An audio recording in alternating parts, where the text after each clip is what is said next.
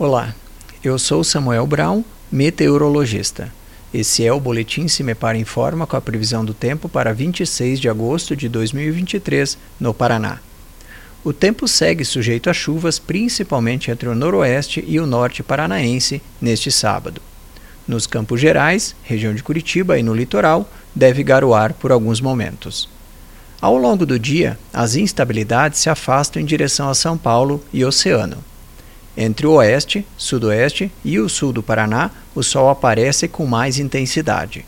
Destaque também para as temperaturas baixas, registradas em diversos setores, devido à presença de uma massa de ar polar sobre o sul do Brasil. Mesmo à tarde, não chega a esquentar muito. A temperatura mínima está prevista para a região sul do estado, no período noturno, 6 graus, e a máxima deve ocorrer entre o oeste e o noroeste, com 25 graus. No site cimepar.br você encontra a previsão do tempo detalhada para cada município e região nos próximos 15 dias. Cimepar, Tecnologia e Informações Ambientais.